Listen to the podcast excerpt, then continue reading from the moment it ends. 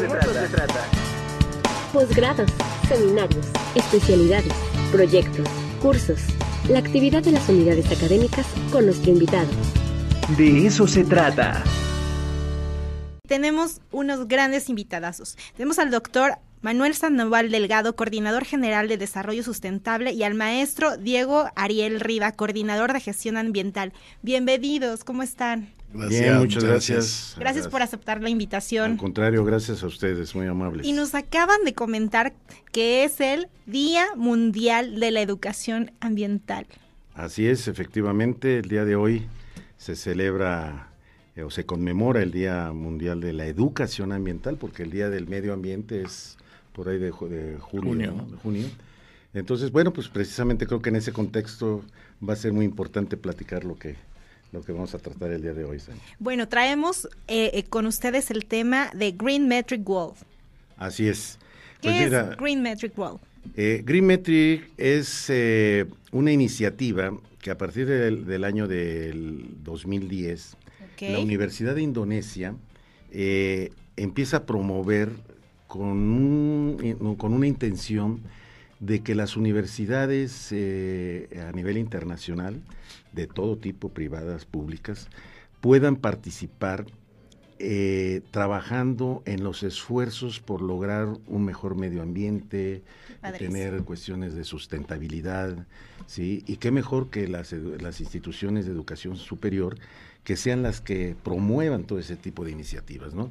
Entonces, eh, a partir de esta universidad, pues empieza todo este, este desarrollo, donde nosotros, a veces dicen que es malo las comparaciones, pero para nosotros era muy importante pero tener son un instrumentos de, de, medición, ¿no? de medición y saber pues dónde estás y con quién estás, ¿no? Y cómo estamos, ¿no?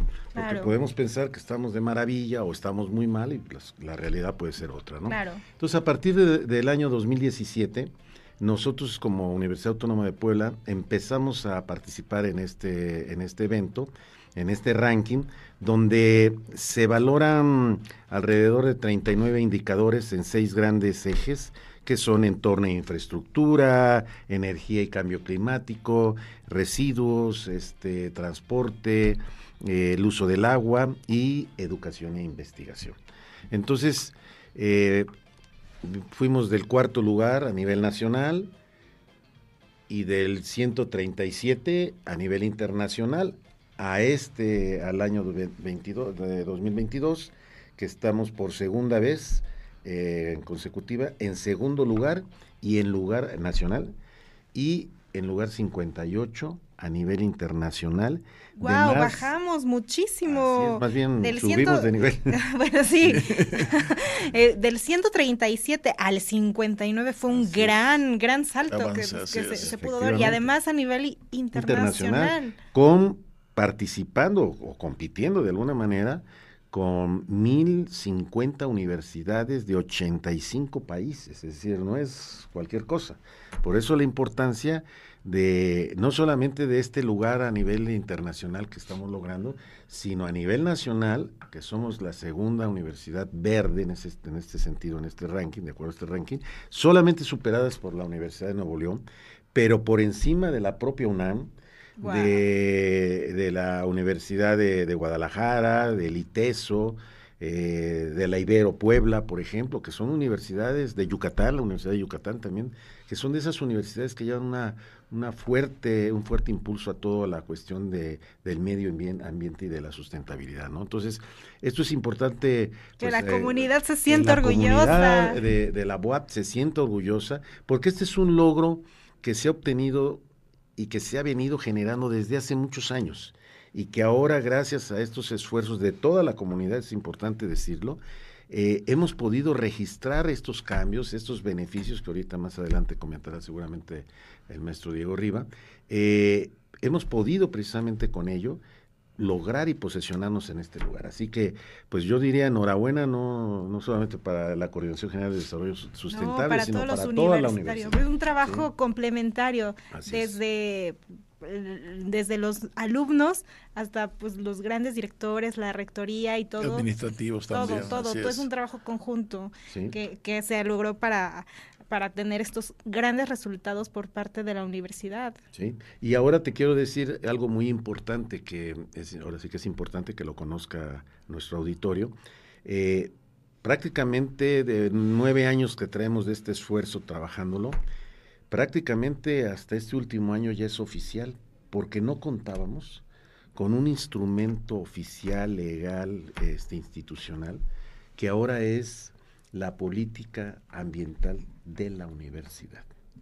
Nuestra actual rectora, la doctora Lilia Cedillo, eh, a mediados del año pasado, tuvo a bien pues, eh, proclamarlo a través del periódico oficial, que es la Gaceta Universitaria, la política ambiental de la universidad, en donde la Coordinación General de Desarrollo Sustentable pues tiene como responsabilidad eh, asumir todas las acciones y este proyectos y programas que tiendan precisamente a que efectivamente nuestra universidad sea una universidad verde, que esté contra el, cambio climático, con la cuestión toda del ambiental, lo, lo sustentable. Y hoy sí tenemos un instrumento legal, un instrumento formal, donde pues ahora sí podemos, eh, ya no va a ser tan voluntario como lo venimos haciendo en algunas eh, de, las dependencias, tanto académicas como administrativas, sino ahora ya es... Eh, sí, la pues, formalidad, genera mayor responsabilidad y compromiso. Y qué padre que se ha incluido dentro de los ejes de trabajo para tener unos mejores resultados, no, no solamente en temas de tener esta iniciativa, sino que sean propuestas políticas dentro de la misma universidad y que se sumen y que haya compromiso ya de por parte de todos. Efectivamente, Así es la idea. Y, lo que buscamos también con estas acciones ambientales, que en muchos de los casos son programas específicos en el tema de agua, de la gestión eficiente de la energía, los residuos, los recursos en general, eh, la movilidad, eh, lo que buscamos nosotros fundamentalmente es que todo este trabajo eh, que es reconocido aquí a través de esta convocatoria sirva para una formación integral de nuestra comunidad, fundamentalmente nuestros estudiantes, porque lo que buscamos con cada una de estos proyectos o estos trabajos es eh, lograr que la comunidad accione en materia ambiental, es decir, buscar programas y proyectos para que la comunidad no solo lo maneje de una manera teórica o conceptual, sino que realmente desarrolle acciones concretas, ecorretos, buenas prácticas en materia ambiental. Y eso evidentemente contribuye a una educación y a una formación integral de nuestros estudiantes yo creo que siempre debemos de empezar para el fomento de los estudiantes porque pues, pues somos somos sí, claro. Y entonces se preparan a los futuros profesionistas que van a estar en esta lucha constante a favor de la ecología y que en algún momento van a estar en el campo laboral y que podrían dar este mejores oportunidades para que para una mejor sociedad, que es lo que pretenden las universidades. Claro, sí, de hecho, pues finalmente el estudiante es nuestro motivo de ser de esta institución. Claro. Y por lo tanto, eh, para nosotros uno de estos ejes eh, prioritarios es precisamente el de educación e investigación. Y hemos ya eh, tomado algunas acciones, precisamente en la pandemia se organizó un, este, un diplomado para docentes de nuestra universidad, de diferentes unidades académicas, con la intención de que vayan, se vayan ellos mismos involucrando en esta transversalidad que tiene que tener el currículo académico de las diferentes eh, carreras y tendientes a las diferentes profesiones, donde aborden temas que tengan que ver con la sustentabilidad. Porque si no se aborda desde ese punto de vista, pues va a quedar aislado el tema, ¿no? Entonces, esto nos ha propiciado precisamente que eh, desde los profesores, los propios alumnos, se vayan involucrando más, porque recordemos, Ania, que esto es, este tema de la sustentabilidad debe de empezar por el tema de, es un tema cultural, es un tema de formación ideológica, y si eso lo podemos eh, hacer de una manera más directa con nuestros estudiantes, que lo hemos hecho, ahí están los resultados. Entonces, hoy hablamos con hechos, con acciones concretas y pues qué mejor compartir con todo nuestro auditorio pues estos logros que hoy tiene nuestra universidad. ¿no? Totalmente de acuerdo de, de, lo que se tiene en la universidad. Creo que tocaron un punto, un punto súper importante que es la sustentabilidad. ¿Cómo se está trabajando para llevarlo no solo dentro de la universidad, sino generar ese granito de arena y ese amor, ese, este, de ese despertar en los alumnados y que se puede llevar afuera. El, tema de la sustentabilidad sabemos es un tema complejo porque aborda tres ejes que tiene que ver no solo con los aspectos ambientales, sino también con el tema social y con el tema económico. Entonces, realmente la idea siempre es desarrollar proyectos que estén equilibrados sobre estos tres ejes y que fundamentalmente busquen eh, una respuesta y un beneficio ambiental, social y económico. Entonces, eh, en estos temas, nosotros muchos de nuestros proyectos, nuestros trabajos están alineados dentro de los ejes de la sustentabilidad. Eh, nosotros a partir de las distintas actividades o tareas que desarrollamos estamos cubriendo 12 de los 17 ejes de los Objetivos de Desarrollo Sostenible. Y hay acciones como por ejemplo, eh, ahora a fin de diciembre, nosotros todos los años desarrollamos eh, concursos de, emprendimiento social sostenible, que son concursos eh, desarrollados para estudiantes para el desarrollo de proyectos de emprendimiento. Eh, eh, alineados a los objetivos de desarrollo sostenible. Y eso nos permite recibir propuestas muy interesantes donde van abordando diferentes problemáticas locales en materia ambiental, social, productiva, económica.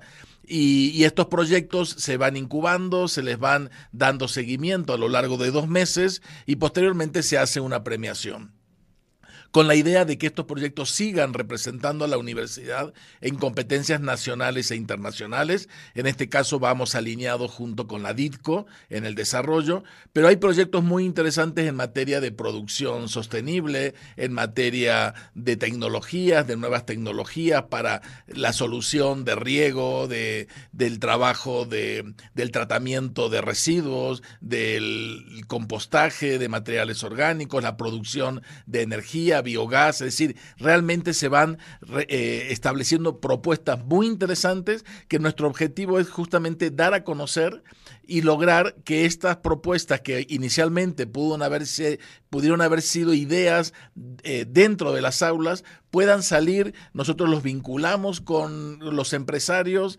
eh, en este caso estuvimos alineados con Canacintra también, y entonces es una forma de llevar hacia afuera el trabajo que se hace, en este caso, a través de los estudiantes.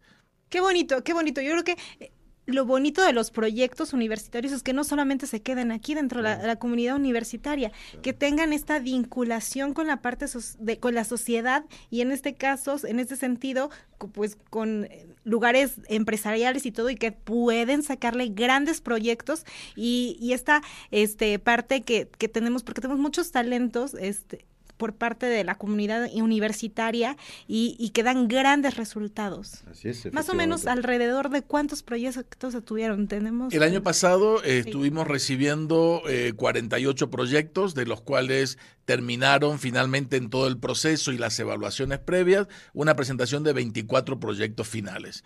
Pero tuvimos una participación prácticamente de 250 estudiantes y alrededor de 40 docentes, tutores eh, que, le, que van acompañando a, estos estudiantes. Y ya este concurso es el tercero que estamos nosotros organizando. Inicialmente fue en línea porque esto eh, inició eh, en la, pandemia, y ahora ya, hemos, ya llevamos el tercer año de estos proyectos de emprendimiento. ¿Nos iba a comentar algo? Sí, eh, una de las formas también como la universidad eh, se ha proyectado hacia el exterior. Eh, voy a hablar del otro segmento que también aquí también en, Green Metrics se, valora, que es precisamente el transporte, la movilidad.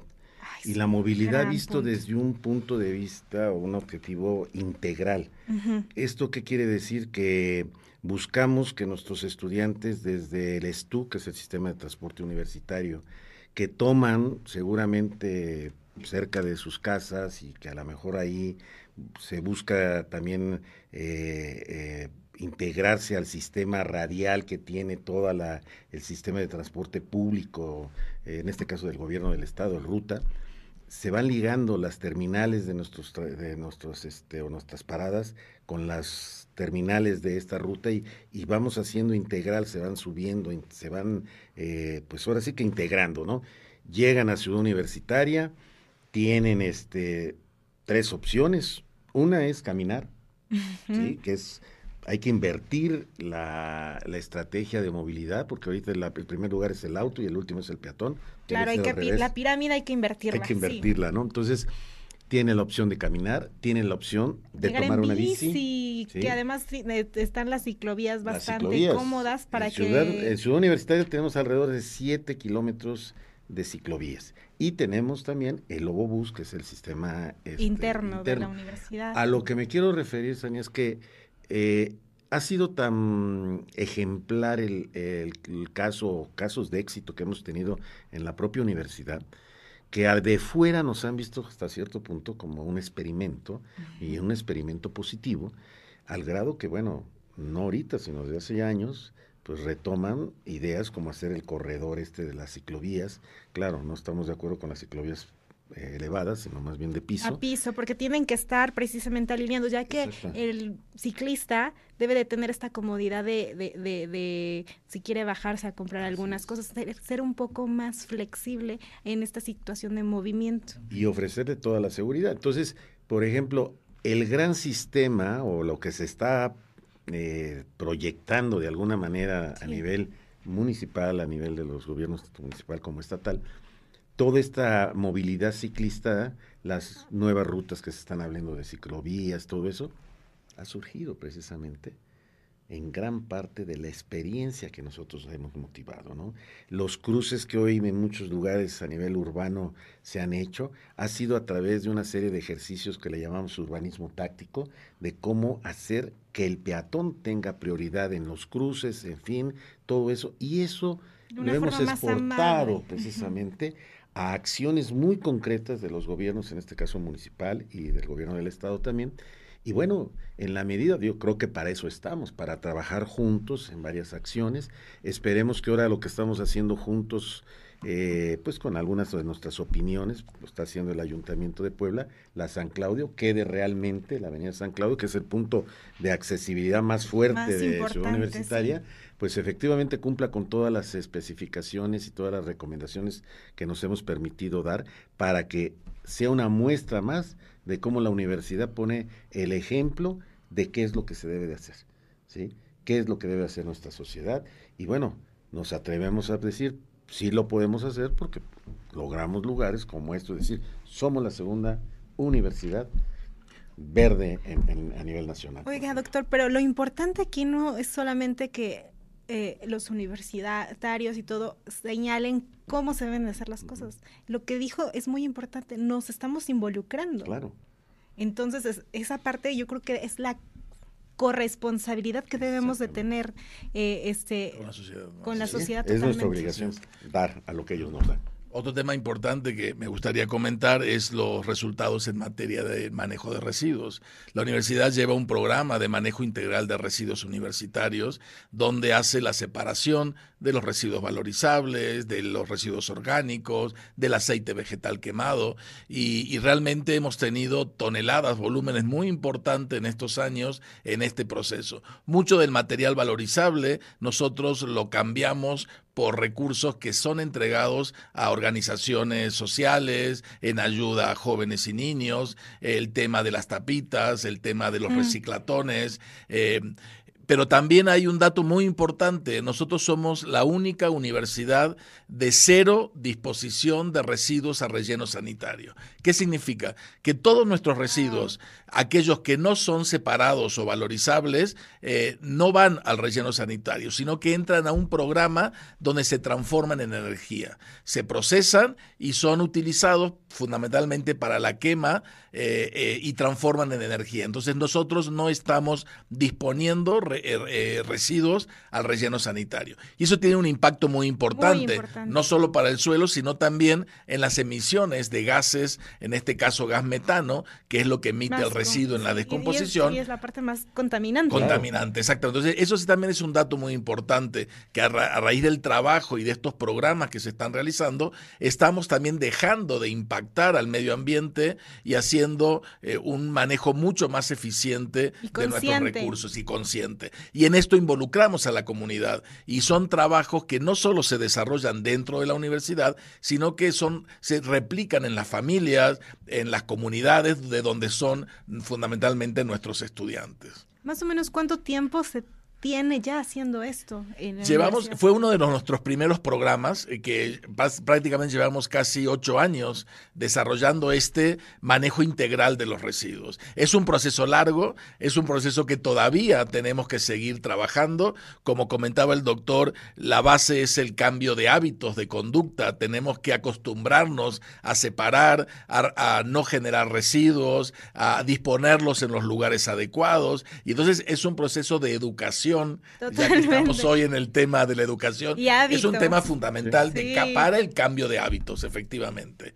Y debemos, ya una vez que uno lo incorpora, ya es parte normal de nuestras actividades, pero tenemos que llevar a ese proceso, ¿no? Cuesta trabajo, muchísimo trabajo, y bueno, no sé si a la audiencia también le pasa, pero de pronto sí buscamos esta parte de tratar de, bueno, de separar nuestras basuras y todo, pero resulta que llega el camión y todo. Y revuelve todo. Sí. Efectivamente. Por eso, nosotros lo que hemos logrado es tener un servicio de recolección diferenciado.